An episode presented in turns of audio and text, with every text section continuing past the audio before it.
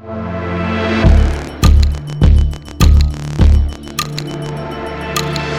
der Empirie hat sich nicht ausschließlich, aber doch weitgehend so ein Befund durchgesetzt, dass man sagt, der Zusammenhang zwischen Wettbewerbsintensität, also wenn wir uns den mal auf der horizontalen Achse vorstellen, sozusagen wie intensiv ist der Wettbewerb, und auf der vertikalen Achse, also sehr holzschnittartig, äh, sozusagen die Innovationstätigkeit einer Branche, dass das ja so ein umgekehrtes U irgendwie entwickelt. Das heißt also, wenn wir gar keinen Wettbewerb haben als Monopol, das ist ja schlecht für die Innovation. Andererseits gibt es dann aber auch zu viel Wettbewerb in gewisser Weise. Wenn man sagt, die, die, Märkte werden sehr, sehr fragmentiert, dann kann das auch abträglich sein für die Innovation, ähm, weil man häufig doch gewisse Ressourcen braucht für die Innovation und die kriegt man sozusagen leichter zusammen, wenn man natürlich nicht ganz, ganz klein ist äh, auf einem Markt.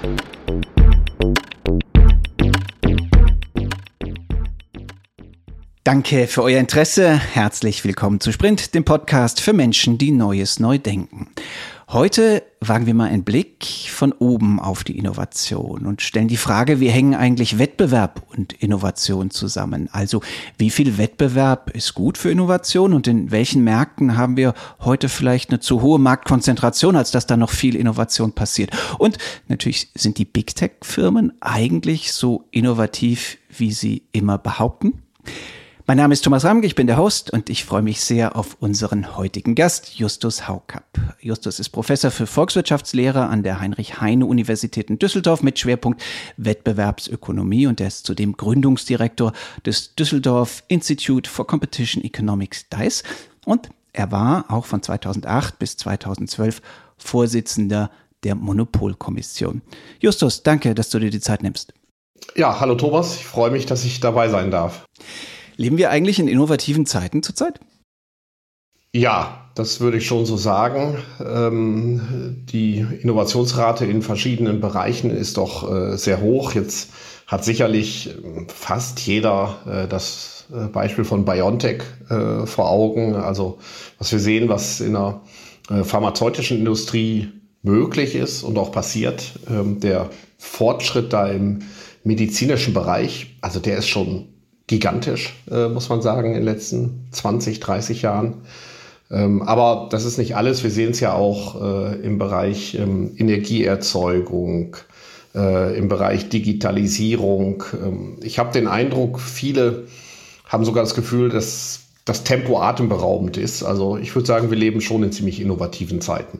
Aber es gibt Kollegen von dir, die sehen das anders, ne? Die sagen, wenn wir jetzt so auf Produktivitätszuwächse und sowas schauen, dann gab es schon mal innovativere Zeiten, ähm, 50er Jahre vielleicht sowieso, aber und natürlich das goldene Zeitalter der großen Sprunginnovation, ne? So damals, was weiß ich, Kunstdünger und ähm, Dampfmaschine, Wasserklosett und sowas, das sind doch alles irgendwie Innovationen mit einer Inventionshöhe gewesen, die wir heute vielleicht nicht mehr so sehen.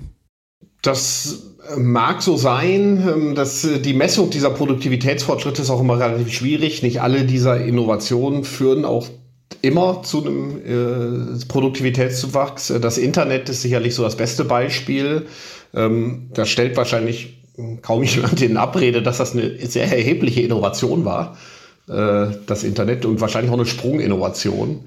Ähm, aber das führt nicht immer auch zu einem Produktivitätszuwachs. Ähm, im Internet, da gibt es halt diese lange Debatte, fangen die Leute an, eigentlich viel mehr Zeit zu vertrödeln, äh, sage ich mal so, mit Dingen, die man auch alle machen kann im Internet, die Leute anscheinend auch irgendwie gerne machen, ähm, damit ihre Zeit zu verbringen. Ähm, das ist dann vielleicht nicht immer ganz zuträglich für den Produktivitätszuwachs, also gibt es eine ewige Debatte äh, tatsächlich, aber dennoch würde ich sagen, das ist eine gigantische Innovation gewesen. Also beim Internet steht das natürlich völlig außer, außer Frage. Ähm, ich glaube, so philosophisch betrachtet kann man es sowieso erst im Nachhinein sagen, weil sich ja irgendwie die Innovationskraft einer, einer, einer Neuerung erst im Nachhinein beurteilen lässt und nicht während, während man mitten drin steckt. Aber lass uns dann eher mal irgendwie auf die Frage gucken, tatsächlich, wie jetzt deine äh, zentrale Expertise, nämlich die Bewertung von Wettbewerb zurzeit zusammenhängt mit, mit Innovation. Ähm, wir haben ja in den digitalen Märkten eine extreme Marktkonzentration und es gibt andere Märkte, vielleicht, die sind noch sehr fragmentiert. Schauen wir erstmal grundsätzlich drauf. Unter welchen Bedingungen ist Wettbewerb gut für Innovation? Also tendenziell äh, würde ich erstmal so eine ganz, ganz grobe und etwas holzschnittartige Aussage äh, machen und sagen, dass prinzipiell Wettbewerb sehr förderlich ist äh, für Innovation. Wir können das gleich ein bisschen abschichten und sehen, dass es ganz so einfach nicht immer ist. Ähm, aber äh, Wettbewerb ist ja nicht nur, was manche damit verbinden, äh, die äh, Idee sozusagen, dass man immer günstiger äh, dasselbe produzieren will, sondern Wettbewerb lebt ja auch sehr davon, dass man experimentiert. Also dass irgendwelche Leute irgendwelche Ideen haben und dann die Möglichkeit haben, das auch auszuprobieren. Äh, davon lebt ja der Wettbewerb, dass man sozusagen es nicht nur einen einzigen gibt, also im Extremfall das Monopol, ähm, was typischerweise sehr schwache Innovationsanreize hat. Ähm, und das liegt daran, weil im Monopol hat man schon hohe Gewinne und ähm, der Zusatzgewinn, den man aus Innovationen macht, der ist gering und man ist auch nicht richtig bedroht, seine Stellung zu verlieren, typischerweise. Äh, und im Wettbewerb, da kann man eigentlich mehr gewinnen, äh, wenn man innovativ ist, weil man dann anderen noch Marktanteile abjagen kann. Äh, Im Monopol kann ich keinem mehr Marktanteile abjagen, da habe ich ja schon den gesamten Markt für mich. Also von daher, sagen wir, in der Tendenz ist Wettbewerb gut für Innovation. Aber in der sag mal, Empirie hat sich weitgehend, nicht ausschließlich, aber doch weitgehend so ein Befund durchgesetzt, dass man sagt, der Zusammenhang zwischen Wettbewerbsintensität, also wenn wir uns den mal auf der horizontalen Achse vorstellen, sozusagen wie intensiv ist der Wettbewerb und auf der vertikalen Achse, also jetzt sehr holzschnittartig, äh, sozusagen die Innovationstätigkeit einer Branche, dass das ja so ein umgekehrtes U irgendwie entwickelt. Das heißt also, wenn wir gar keinen Wettbewerb haben als Monopol, das ist ja schlecht für die Innovation. Ja, das gibt das schöne Zitat von John Hicks, der sagt, das Schönste am Monopol ist das ruhige Leben. Ja, also, ja äh, das, äh, das äh, man macht daneben nichts ist, mehr. Ist, ist, ist, plausibel und wahrscheinlich auch empirisch erhärtbar. Genau, genau. Man hat sich da so eingerichtet, man muss ja auch nichts machen. Und andererseits gibt es dann aber auch zu viel Wettbewerb in gewisser Weise. Wenn man sagt, die, die Märkte werden sehr, sehr fragmentiert, ähm, dann kann das auch abträglich sein für die Innovation, ähm, weil man häufig doch gewisse Ressourcen braucht äh, für die Innovation. Ähm, und die kriegt man sozusagen leichter zusammen, wenn man natürlich nicht ganz, ganz klein ist äh, auf einem Markt. Das heißt also, auch die Möglichkeit, sich Fehler zu leisten, ähm, die sind etwas, also viele Innovationen klappen ja auch nicht. Die sind natürlich ausgeprägter, wenn man äh, nicht bei einem Fehlschuss gleich den Markt verlassen muss. Das heißt also, der Befund ist so ein bisschen, eine gewisse Marktkonzentration ist gar nicht so schlecht, aber es darf nicht zu konzentriert werden auf den Markt, weil dann richtet man sich das einfach bequem ein und wird wenig innovativ. Spannend. Schauen wir mal auf fragmentierte Märkte. Fallen dir historische oder aktuelle Beispiele ein, wo erkennbar ist, eigentlich gibt es zu viele kleine Spieler, von denen dann keiner wirklich in der Lage ist, eine große Innovation zu wuppen?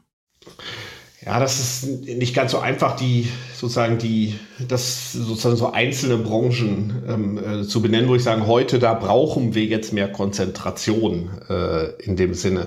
Aber historisch sieht man, dass viele Märkte sich von einer hohen Fragmentierung zu einer gewissen Konzentration entwickelt. Also ein Beispiel, was ich ganz interessant finde, wenn wir uns mal die äh, Motorradhersteller angucken, ja, Branche, mit der vielleicht nicht allzu viele damit zu tun haben, aber vor 100 Jahren gab es da noch unzählige Motorradhersteller, äh, fast 100 äh, in Europa. Ähm, die alle sehr klein waren. Und irgendwann, jetzt haben wir immer noch relativ viele Motorradhersteller. Ja, es sind, glaube ich, weltweit so, ich weiß es nicht ganz genau, 10, 12 oder sowas, äh, die es noch gibt.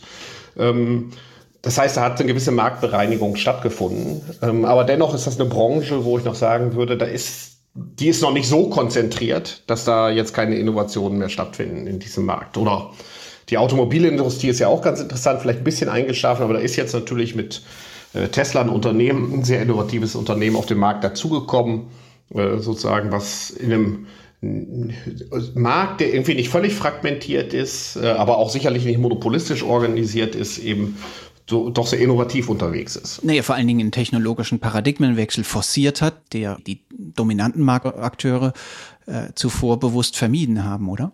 Das, das sieht ganz stark so aus. Die hatten sich das auch schon so ein bisschen bequem gemacht, ja, auch wenn es kein kein Monopol war, aber ähm, die hatten ihre auskömmlichen Gewinne und haben Äh, historisch betrachtet würde ich sagen, im Wesentlichen dann versucht, Wachstum über Fusionen zu erreichen. Also nicht mehr darüber, dass man letztendlich besonders innovativ ist, wobei gewisse Innovationen hat es natürlich auch gegeben. Ja, aber eher inkrementelle, nicht? Also Sie haben sich ja auf der Pfadabhängigkeit des Verbrennungsmotors irgendwie bequem gemacht. Es hätte genau. ja auch, ne, es gab, gab ja immer wieder Versuche, Elektroautos auch von den großen Herstellern irgendwie zumindest mal anzutesten. Und sie, sie haben sich irgendwie immer festgestellt, ach, so ein bisschen mühsam jetzt.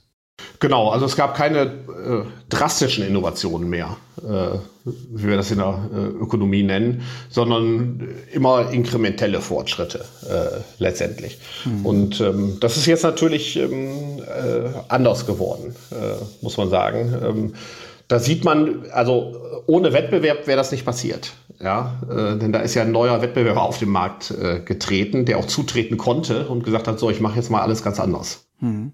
Und historisch, äh, lass mich nochmal nachfragen, so bei den wirklich fragmentierten, also so was du jetzt auf dein, auf der äh, ganz links auf der horizontalen Achse als ein viel zu fragmentierter Markt, damit wirklich Innovationsgeschehen irgendwie ins Rollen kommt. Fällt dir was ein, wo, wo, wo es das gab? Also wo man gemerkt hat, in dieser historischen Phase, also ich stelle mir sowas vor wie die frühe Flugzeugindustrie oder sowas, wo es dann einfach ganz lange dauert, bevor irgendwas mal passiert? Ja, es, ähm, also die Flugzeugindustrie äh, mag ein Beispiel sein. Die hat sich ja auch zunehmend konzentriert. Die ist allerdings auch sehr politisch, äh, äh, muss man sagen. Aber auch im Bereich der, naja, sagen wir so, im Bereich der pharmazeutischen Industrie haben wir so ein gewisses, äh, haben wir auch eine zunehmende Konzentration beobachtet zunächst, die auch oder in diesem ganzen agrochemischen Bereich auch, was auch damit zu tun hat, dass bestimmte Innovationen ab einem bestimmten Zeitpunkt nicht mehr einfach zu stemmen sind. Also man braucht dann große Ressourcen. Hat man vielleicht auch jetzt gesehen, dass BioNTech sich ganz bewusst ja mit Pfizer zusammengetan hat, weil sie gesagt haben, die Ressourcen haben wir nicht, allein dieses ganze Testen und so weiter zu veranstalten. Ähm, andererseits sieht man natürlich am Rand auch wieder sehr kleinen Eintritt durch sehr innovative Unternehmen, die dann letztendlich sich aber zusammentun äh, mit anderen, um die Ressourcen sich zu beschaffen, die für Innovationen notwendig sind. Hm. Also der, der Elefant, der natürlich im Raum steht in diesem Gespräch sofort, ist, ähm, wenn wir jetzt auf die digitalen Märkte gucken, mit ihrer zum meisten teilweise sehr hohen, hohen Konzentration, sehen wir da schon das Gegenteil. Wie würdest du das einschätzen? Also ist Big Tech noch so, so, so innovativ, wie es zum eigenen Narrativ ja gehört? Die reden ja über nichts anderes, wie unfassbar schnell weltverbessernd die unterwegs sind. Äh, ich würde teils, teils. Die Antwort ist nicht ganz so einfach. Ich habe den Eindruck, sie versuchen es in Teilen selber schon innovativ zu sein. Die Innovationsbudgets sind natürlich auch hoch. Nicht? Also Google und Amazon haben gewaltige Innovationsbudgets, äh, höher als die von Volkswagen oder eigentlich allen anderen Unternehmen, äh, die es gibt. Ähm, Gleichwohl ist natürlich immer die Frage, was ist alles eine, eine Innovation? Also die, die, die, inkrementelle Verbesserung, wie du schon gesagt hast, das ist irgendwie, wird man auch noch als Innovation fassen, ist vielleicht nicht mehr ganz so innovativ. Interessant finde ich das, also besonders interessant, muss ich sagen, finde ich den, den Schritt, den Google gemacht hat. Oder Alphabet heißen sie jetzt. Dass sie gesagt haben, wir versuchen organisatorisch das Suchmaschinengeschäft völlig abzutrennen von unseren Moonshot-Projekten denn das ist eine Gefahr, die häufig bei so Großunternehmen besteht, dass man, wie du es eben schon gesagt hast, bei der Autoindustrie zu lange am Bewährten kleben bleibt und auch im Unternehmen selber keine richtigen Innovationen mehr zulässt. Da fand ich es interessant, dass Google gesagt hat, dass unsere Cash Cow, hätte ich fast gesagt, das Suchmaschinengeschäft, das trennen wir jetzt eigentlich ab, damit die die Innovationen im Rest des Unternehmens nicht behindern die haben interessante Projekte, finde ihre Moonshot-Projekte. Ähm, wird sicherlich nicht alles klappen. Und da sind sie sicherlich auch innovativer als jetzt in ihrem angestammten Suchmaschinen-Business. Und die anderen Unternehmen interessanterweise haben diesen ähnlichen organisatorischen Schritt zumindest nicht so durchgeführt. Und äh, wir kennen das ja, also das ein gutes Beispiel war sicherlich aus der Vergangenheit Microsoft, die ich weiß nicht mehr wie viele Jahre nichts an ihrem Browser geändert haben und dann letztendlich wahrscheinlich auch die anderen damit eingeladen haben, auf diesem Markt stärker aktiv zu werden. Das ist natürlich eine Gefahr. Also von daher, ich würde sagen, ja, also die sind schon noch innovativ sozusagen, aber die äh, es ist auch kein, keine Frage, dass sie natürlich das immer ähm, zu einer gewissen Übertreibung äh, neigen. Wo wir es eben schon angesprochen haben, die ähm, Flugzeugindustrie ist ja im Wesentlichen zumindest bei den großen Flugzeugen ein Duopol. Und das wäre doch eigentlich ein klassisches Beispiel äh, für deine These, dass, also, also ein Beispiel, wo wir jetzt auf deiner U-Kurve irgendwie ganz nach rechts rücken, hohe Marktkonzentration, wenig Innovation, denn ne, das Design der Flugzeuge ist ja irgendwie so, stammt aus den 50er Jahren, spätestens den 60er Jahren. Äh, bei den Triebwerken ist nicht viel passiert, ein bisschen Energieeffizienz, ein bisschen Bequemlichkeit. Wäre das aus deiner Sicht ein, ein Paradebeispiel?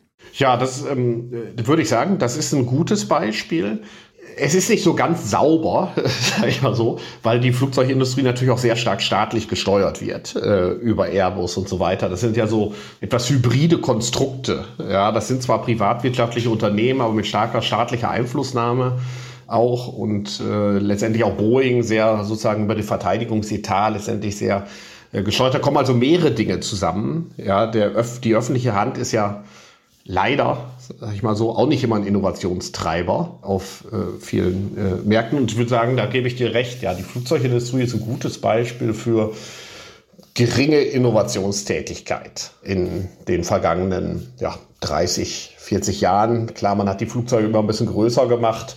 Man hat dann den A380 gebaut, äh, was im Nachhinein sich ja auch nicht so als tolles Erfolgsmodell herausstellt ähm, und hat aber nicht äh, wirklich sozusagen outside the box gedacht oder zumindest von außen nicht erkennbar, dass man das getan hätte. Ja. Wo würdest du ein Beispiel sehen für eine gesunde Mischung aus, ähm, hier, hier haben wir es mit einer Marktsituation zu tun, ähm, wo sei es auch durch ein bisschen Regulierung oder auch einfach natürlich, sich eine gesunde Mischung aus Wettbewerb, äh, ausreichender Größe, Marktkonzentration für große in Innovationsinvestitionen vorhanden ist, aber gleichzeitig nur das Schumpetersche Prinzip, äh, konkurrenzbelebtes Geschäft und da ist auch noch Möglichkeit für neue Akteure gut reinzukommen und mit einem ganz anderen Ansatz irgendwie mal ein bisschen den Laden aufzumischen. Wo wäre das der Fall zurzeit? Also ähm, ich hätte gedacht, also bis vor kurzem zumindest, äh, hätte ich ja durchaus die, ähm, die pharmazeutische und auch die agrochemische Industrie genannt. Da haben wir jetzt aber in allerjüngster Vergangenheit eine erhebliche Anzahl von Fusionen gesehen, äh, die auch durchgeführt wurden, die zu einer erheblichen Marktkonzentration geführt haben in diesem Bereich. Vorher war ich, habe ich gedacht, ist das äh, also gesellschaftspolitisch begrüßt nicht jeder gleichermaßen diesen Fortschritt, ähm, aber diese Fortschritte, die man jetzt gerade im Bereich von der Landwirtschaft, ja, mit äh, Precision Farming, auch im Bereich von Saatgut, Düngemitteln und so weiter äh, hatte, das war schon beachtlich, fand ich, auch die Kombination dieser Technologien. Ich habe so ein bisschen Sorge, dass das nicht so weitergeht, äh, sag ich mal so, diese Innovationstätigkeit, weil wir da erhebliche Zusammenschlüsse gesehen haben auf dem letzten. Also eigentlich haben wir da teilweise nur noch drei große Spieler auf den Märkten, äh, wo wir noch vor wenigen Jahren sechs hatten. Ich bin da sehr skeptisch, dass das so weitergeht. Haben da die Wettbewerbshüter geschlafen oder haben sie das bewusst in Kauf genommen? Ich glaube, sie waren anfangs zumindest, äh, hatten sie das Thema Innovation zu wenig auf dem Radar. Da war die Wettbewerbstheorie hat immer klassisch so gefragt, was passiert denn mit den Preisen? Wird das teurer für die Verbraucher? Und wenn wir da keine Anzeichen dafür haben, dass das teurer wird, dann ist das schon okay. Und das hat sich erst, ich würde sagen, so ein Paradigmenwechsel hat sich jetzt in den letzten fünf, also maximal zehn Jahren äh, durchgesetzt. Also ich glaube, besonders deutlich hat man das eigentlich jetzt an dem Bayer-Monsanto-Merger äh, gesehen, dass da doch die Kommission, die europäische, sehr drastische Auflagen verhängt hat und hat gesagt, ihr müsst teilweise also doch sehr viel abgeben an Wettbewerber und zwar nicht nur an irgendeinen Wettbewerber. Das war ein Fehler, den man in der Vergangenheit gemacht hat. Hat gesagt, ihr müsst was verkaufen und dann haben die es häufig an jemanden verkauft, der dann überhaupt nicht leistungsfähig war, also sehr schwachen Wettbewerber. Die haben gesagt, nee, wir wollen auch wissen, wer ist denn der Wettbewerber, an den ihr es verkauft. Und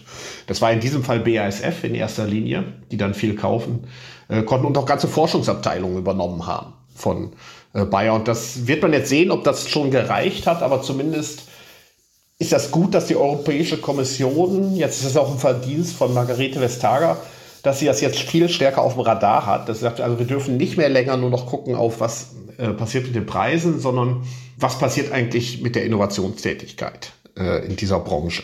Und ähm, ich würde sagen, ja, ist richtig. In der Vergangenheit haben die Kartellbehörden da ein bisschen verschlafen und hatten das zu wenig auf dem Radar, das Thema. Aber da hat Frau Vestager ja auch europäische Unternehmen jetzt äh, zu regulieren und nicht amerikanischer.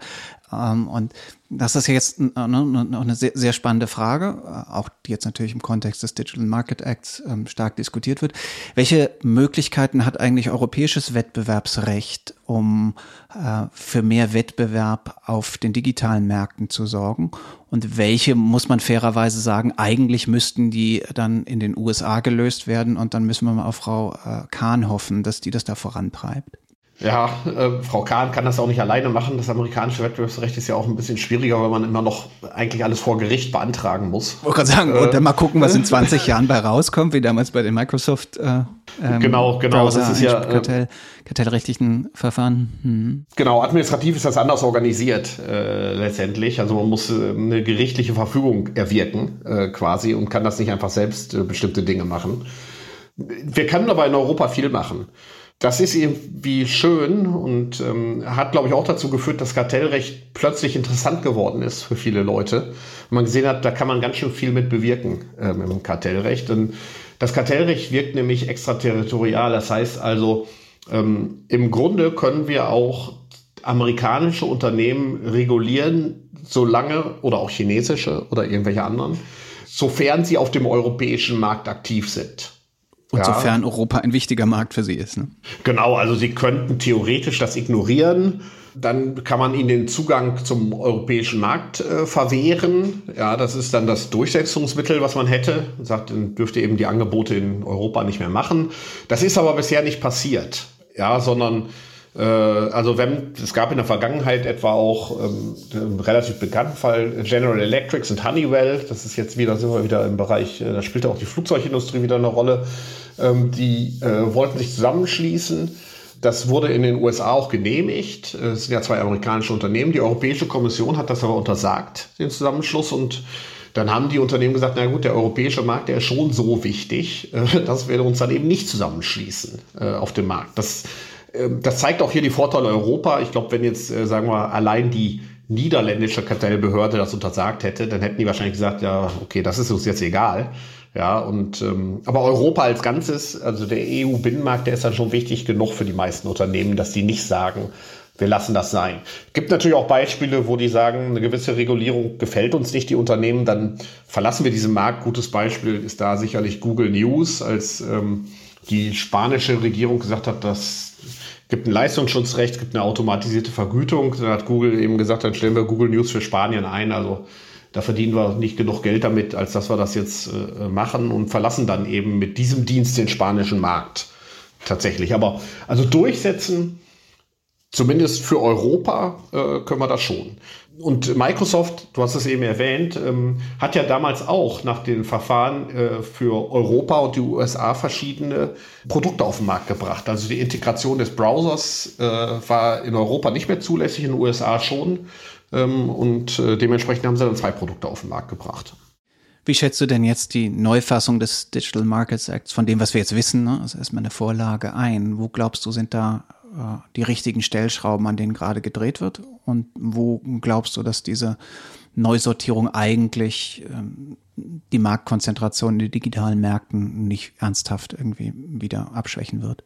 Also der, der, das ist ein Schritt in die richtige Richtung, ähm, würde ich sagen, der Digital Markets Act. Der macht viele Sachen, die, die gut sind, ähm, aber er setzt natürlich nicht direkt an der Marktkonzentration an, ja, sondern es, er reguliert eigentlich Verhaltensweisen der, ähm, der Gatekeeper, die es dann sein werden. Und ähm, das ist ja eine ganze Palette von Maßnahmen. Also was der große Vorzug des Digital Markets Act ist, ist, ich interpretiere das immer noch eigentlich als eine Fortentwicklung von Kartellrecht. Andere sagen ja schon Regulierung, aber es ist vielleicht auch semantisch, äh, ob das jetzt Regulierung oder Kartellrecht ist. Aber was ganz wichtig ist, bestimmte Verhaltensweisen der, der GAFA oder früher hießen der GAFA, die haben sich ja zur Hälfte umbenannt, jetzt heißen sie gar nicht mehr GAFA. Ich weiß nicht, ob es schon ein neues Akronym für die Unternehmen gibt. Nennen also Google, wir sie Apple, Facebook. Ökonomisch die Superstar-Firmen, glaube ich. Ne? Genau, ne? Also wir, wir, wir immer, immer über die gleichen und ob jetzt Netflix gerade dazu gehört oder nicht, das können wir dann. Genau, und Microsoft wird dann auch noch diskutiert, ob die dabei sind und so weiter. Aber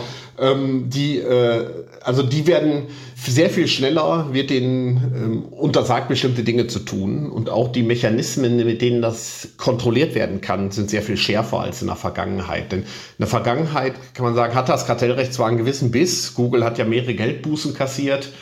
aber das, die haben sehr lange gedauert. Und das ist natürlich gerade im Internet äh, schon sehr problematisch, wenn es so lange dauert. Und deswegen, der Digital Markets Act, der funktioniert ja ganz anders. Der sagt, wenn ihr bestimmte Kriterien erfüllt, dann sind sofort bestimmte Dinge für euch verboten. Und die Kommission hat da relativ weitreichende Befugnisse auch zu kontrollieren, ob das eingehalten ähm, wird. Das wird die Kernfrage sein, wie gut die genutzt werden, äh, diese Durchsetzungsmechanismen. Ähm, denn manche dieser Verbote sind auch nicht ganz trivial zu kontrollieren, wenn man ganz ehrlich ist.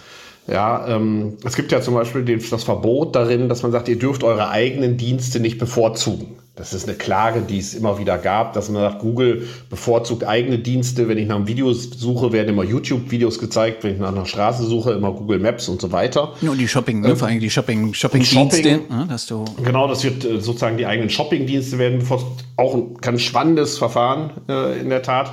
Und ähm, das ist ja nicht immer ganz klar, wo fängt da die Selbstbevorzugung an äh, und äh, wo ist das eigentlich noch sozusagen ganz äh, okay, im, auch im Sinne des äh, Wettbewerbs.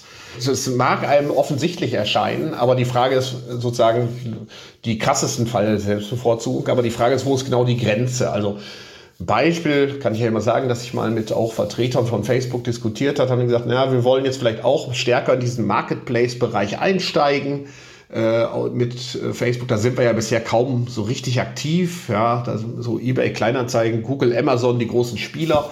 Dürfen wir jetzt eigentlich aus unserem Facebook-Universum Links auf den Facebook Marketplace setzen oder ist das schon eine Selbstbevorzugung? Müssen wir dann parallel auch gleich einen Link auf Amazon äh, und Google und die anderen Player äh, setzen? Und wir sagen, ja, gut, das, das ist jetzt nicht mehr ganz trivial, das zu beurteilen, finde ich. Ja, ob das jetzt wettbewerbsschädliches Verhalten ist oder nicht.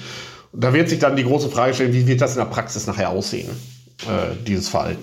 Aber es wäre ja vor allen Dingen dann weniger problematisch, wenn es im Social-Media-Bereich eine geringere Konzentration gäbe. Da sehen wir ja jetzt eine gewisse Entwicklung äh, in, in diese Richtung. Was wir aber auch immer gesehen haben, dass ja gerade Facebook, aber im Grunde gilt das ja für alle Superstar-Firmen, sie ist immer zum richtigen Zeitpunkt ähm, einen Wettbewerb weggekauft haben vom Markt, nicht? Also jetzt vielleicht das eindrücklichste Beispiel, dass in dem Moment, wo Facebook gesehen hat, als Social Network, dass Instagram stark wird, haben sie das erstmal schön, schön weggekauft für Unsum und damit den Wettbewerb ja im Grunde weggemacht. Wie schätzt du diese, ne, man nennt das ja so in der Ökonomie die Kill Acquisitions, also ne, die, die Akquisitionen, die, die Zukäufe, die ganz klar darauf abzielen, ähm, Wettbewerb vom Markt zu nehmen und damit auch unter Umständen Innovatoren vom Markt zu nehmen. Wie, wie schätzt du das ein? Wie stark hat das in den letzten 10, 15 Jahren Wettbewerb behindert und lernen da gerade die Wettbewerbshüter dazu? also ich, wenn ich darf, dann hole ich ein bisschen aus, weil das ein nicht ganz triviales Problem ist, sag ich mal so. Die, ähm, Ach, was diese, sind schon triviale Probleme? diese, diese, Beobachtung der sogenannten Killer-Akquisition, also dieser ja. mörderischen Übernahmen, sag ich mal so, ja, ja die sind, ähm, das ist was, was man aus dem pharmazeutischen Bereich kennt. Ähm, und da ist das auch sehr gut beobachtbar, weil da wissen die Unternehmen tendenziell sehr genau, wer hat gerade was in der Pipeline. Die Pipelines sozusagen, das ist ein langer zeitlicher Prozess normalerweise, bis neue äh, Medikamente oder Therapien entwickelt werden. Ähm, und man sieht dann sehr genau, ach, in ein paar Jahren kommt der und greift unser Patent an, jetzt lassen wir uns den mal kaufen lieber und dann äh, Killer Acquisitions hießen die dann, weil man dann häufig gesagt hat, so, und diese Forschung, die stellen wir jetzt einfach ein. Ja, das beenden wir jetzt, das Projekt, und, und machen es tot. Sozusagen im Bereich der dieser Branchen kann man das auch gut beobachten, weil da weiß man eigentlich sehr gut, woran die forschen. Das ist jetzt im Bereich der digitalen Wirtschaft halt ungleich viel schwieriger, weil also so diese Unternehmen, die dann auch gekauft wurden, die kamen ja äh, teilweise aus dem Nichts, ja sozusagen. Also WhatsApp wurde gekauft, da hatten die 50 Mitarbeiter äh, und Mitarbeiterinnen und ähm, waren also ein blutjunges Unternehmen im Grunde genommen. Aber ähm, auch ein ganz, ganz schnell wachsendes Unternehmen und, genau. Äh, ne, und hatten auch schon äh, waren, viele Millionen Nutzer. War ein sehr schnell wachsendes Unternehmen ähm, und jetzt ist immer die Frage, also das war keine Killer-Acquisition in dem klassischen Sinne, weil WhatsApp gibt's ja nach wie vor. Ja. Ja, also es wurde ja nicht eingestellt. Instagram äh, auch nicht. Instagram auch nicht, aber ne, aber zum Beispiel nee, im Bereich genau. von so, also zum Beispiel von ähm, Targeted Advertising Companies hat man das viel gesehen, ne? dass, ja. dass da dann einfach ne, Google und Facebook und so zugeschlagen haben und dann hat man nie wieder was von dieser Technologie gehört. Genau, und das ist jetzt immer sozusagen ex post schwierig zu beurteilen. Was war äh, letztendlich, also wenn wir das Instagram, das, das wurde ja relativ, das war, war das 2014, glaube ich, die Übernahme von äh, Instagram ähm, und zu dem Zeitpunkt gab es auch noch den Bilderdienst Flickr. Ja, einige erinnern sich vielleicht noch daran. die Älteren das, unter uns. genau, und die ähm, äh, sozusagen, und das war eigentlich damals größer äh, als Instagram. Ja, und jetzt ist ähm, die Frage, wenn man tatsächlich jetzt den Kauf untersagt hätte von Instagram, ähm, wäre dann, das ist sehr schwer zu beurteilen, Export, wäre dann Instagram überhaupt das, was sie heute sind? Oder sind sie das auch durch Facebook geworden? Ähm, und hätten sich dann zu einem Konkurrenten von Facebook entwickelt, das ist ja sozusagen die Gegenhypothese, die man hat, und das ist halt wirklich enorm schwierig zu äh, äh, beurteilen. Das Gegenbeispiel in gewisser Weise auch Ältere unter uns erinnern sich noch dunkel an StudiVZ äh, ja. und mein VZ. Ähm, das wollte Facebook ja auch damals kaufen. Ja, aber da ähm, hat ja Holzbrink zugeschlagen. In dann hat Holzbrink gesagt, das verkaufen Manier. wir nicht. Also die Kartellbehörden haben das nicht untersagt, haben gesagt, das verkaufen wir nicht. Mhm. Es ist aber, also wenn man es, wenn, ich bin mir sicher, wenn damals Facebook das gekauft hätte, würden Leute sagen, das war eine Killer-Acquisition. Ja, die haben das gekauft und übernommen und jetzt gibt es kein anderes soziales Netzwerk. Jetzt sehen wir, jetzt haben wir das kontrafaktische Szenario, sie haben es nicht gekauft, haben trotzdem keinen Wettbewerber, weil das einfach vor, vor die Hunde gegangen ist, das Unternehmen. Ja, also sozusagen ex post zu beurteilen, wäre aus dem ein potenter Wettbewerber von Facebook oder Google, das ist halt unglaublich schwer äh, in dieser Branche. Und ich habe auch ein bisschen Angst, sag mal so, dass man die Kartellbehörden leicht überfordert, wenn die jetzt prognostizieren sollen und sagen, wenn der Kauf nicht erlaubt wird, dann wiederum ja, wird das ein potenter Wettbewerb. Und es gibt nämlich diesen einen schwierigen Gegeneffekt.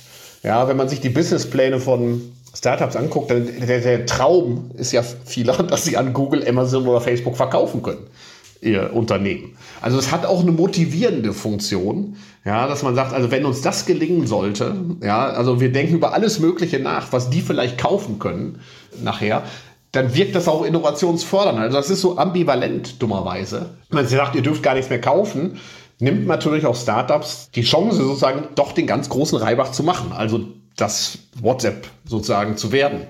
Ähm, und von daher ist das ist das schwierig, muss ich sagen. Und ähm, von daher finde ich auch den Digital Markets Act gut, in dem Sinne, dass er sagt, das Problem, dass wir Kartellbehörden zumuten, dass die jetzt beurteilen sollen, was wird das große neue Ding im Internet, was nicht gekauft werden darf im Prinzip und dann der Wettbewerber äh, äh, sondern sagt, das, das überfordert wir die, wir müssen stärker darauf ansetzen, dass wir das Verhalten der Plattform äh, organis äh, sozusagen regulieren, dass sie zum Beispiel sagen, andere dürfen meine Daten mitnutzen. Ja, da hat man ja jetzt, also gerade bei Suchmaschinendaten geht der Digital Markets Act ja äh, äh weit, äh, dass man sagt, wir probieren mal stärker dadurch den Wettbewerb in den Markt zu treiben. Wenn das nicht gelingt, ja, das werden wir vielleicht auch beobachten, dass es zu wenig ist. Da muss man sich des Themas nochmal annehmen. Aber ich will so ein bisschen davor warnen, dass man sagt, wenn wir jetzt den großen einfach Unternehmen irgendwas verbieten, eigentlich alles zu, irgendwas zu kaufen, dass das automatisch sozusagen zu mehr Wettbewerb führt und die andere perfide Technik, die die ja auch anwenden, die man vom, durchs Kartellrecht gar nicht erfassen kann, ja, ähm, ist, dass einfach die Leute eine einstellen von den Unternehmen, von den Startups, sagen so, okay, ja, wir, äh, wir kaufen euer Unternehmen nicht, aber wir werben alle Mitarbeiter ab. Ja, also, äh, und wie, viel, kann, wie, wie, wie, viel willst du denn? 500.000 Dollar, eine Million Dollar? Man hört das immer wieder aus ja, dem Silicon Valley. Ja, und dann da kommt das Kartellrecht nicht dran, weil das Kartellrecht auf dem Arbeitsmarkt nichts zu suchen hat. Ja, ja. und das ist völlig äh, legitim in dem Sinne, dass sie sagen, so wie Bayern München immer alle Spieler aus der Bundesliga kauft, die irgendwas können. ja, so, so, macht das, so, so, so, machen Google das eben auch und da kommt das Kartellrecht, da ist, da sind ihm auch die Hände gebunden. Das ist wirklich ein brillanter Vergleich, ne? Wenn du die alte Uli Hoeneß Technik hast, dass du dann auch die Spieler kaufst und dann auf die Bank setzt, nur damit sie nicht für den Gegner spielen, dann, du, hast, du, dann hast du den, den, den, die perfekte Metapher für eine also, Killer Acquisition, oder? Genau, man könnte sagen, Uli Hoeneß hat die Killer Acquisition erfunden im Grunde genommen.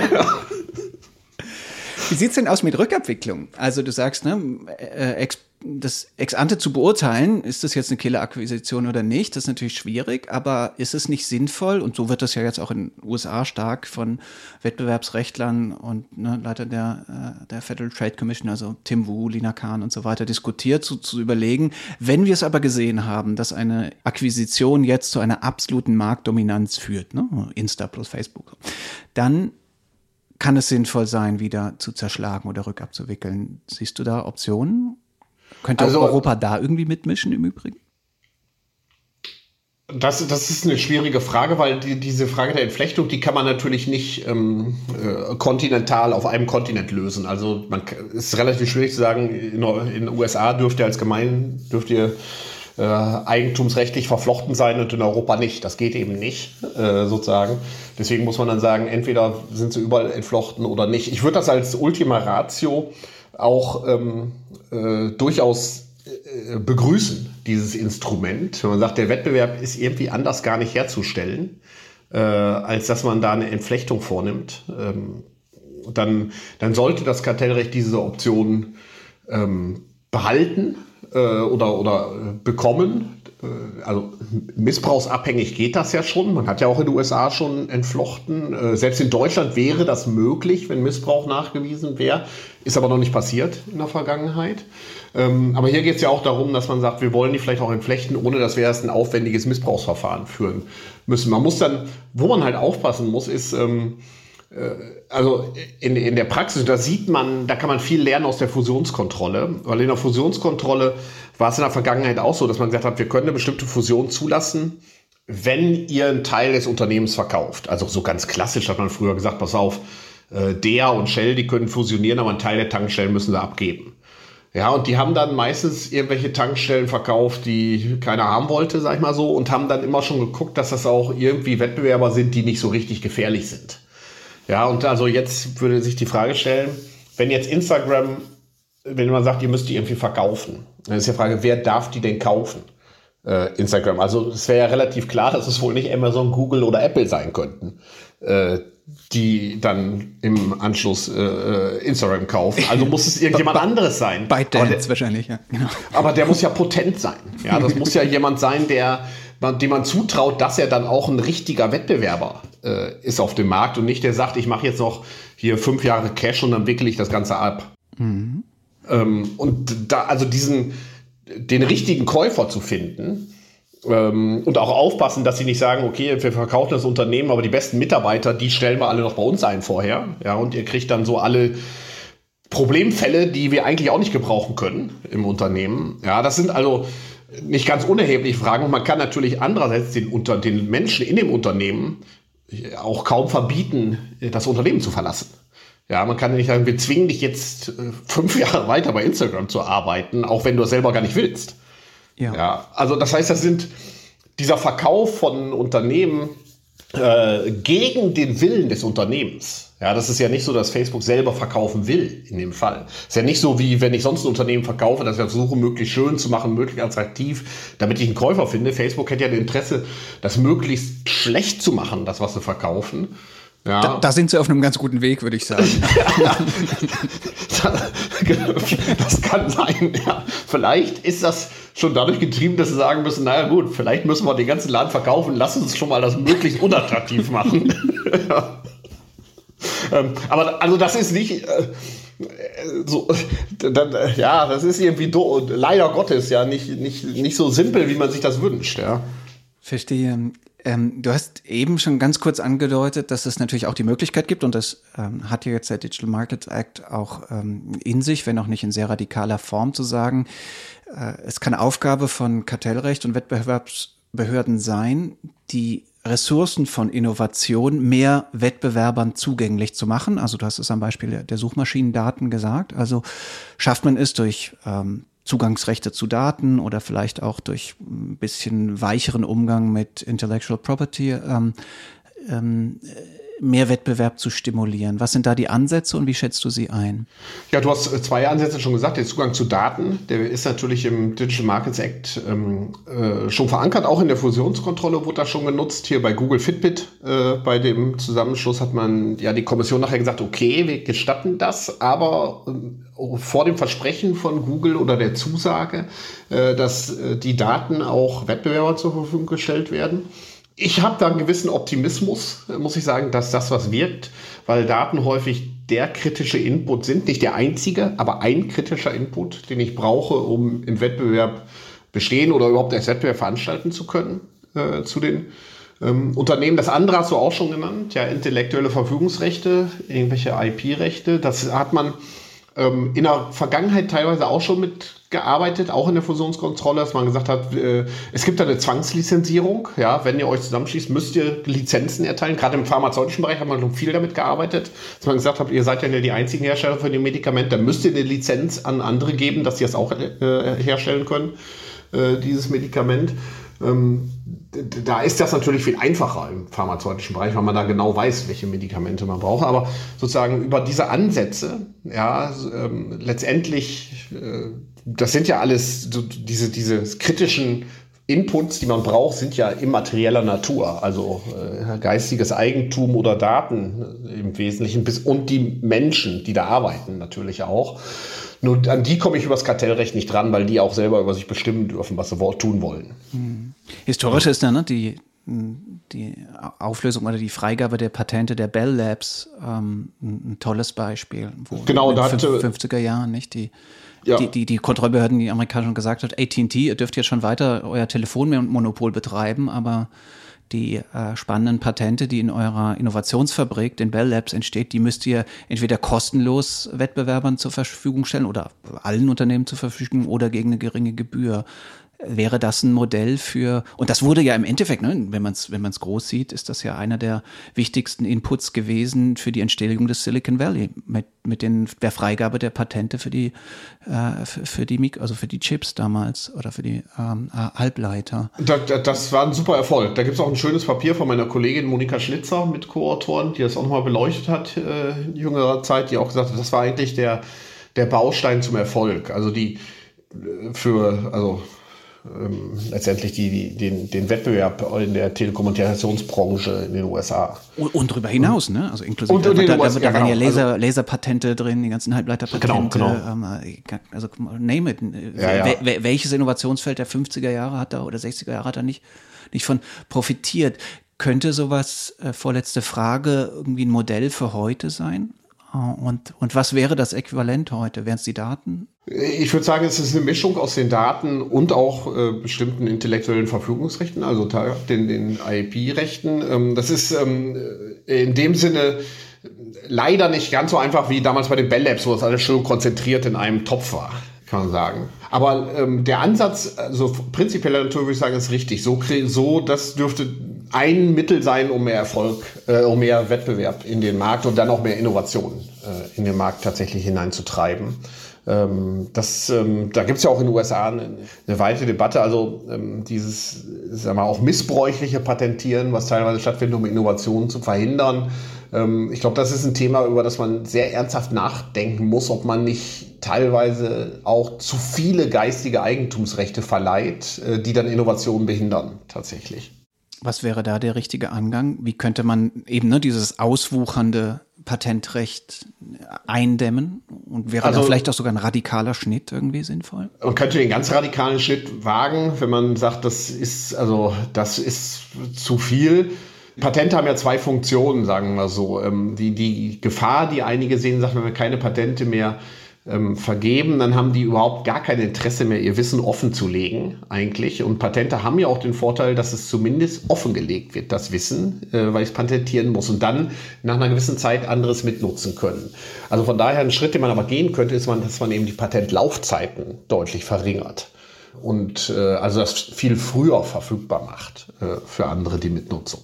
Und wie, wie könnte man diese abwehrenden Patente, die, wie du beschrieben hast, nur geschrieben werden, um irgendwie andere zu erpressen, ähm, Wie könnte man diesem Problem irgendwie mal entgegenwirken? Also eine Möglichkeit wäre so, so arbeitet das Kartellrecht ja äh, äh, zunächst einmal, dass man sagt, wir, wenn wir missbräuchliches Verhalten sehen, arbeiten wir mit Geldbußen äh, als erstes, um eine abschreckende Wirkung auch zu entfalten.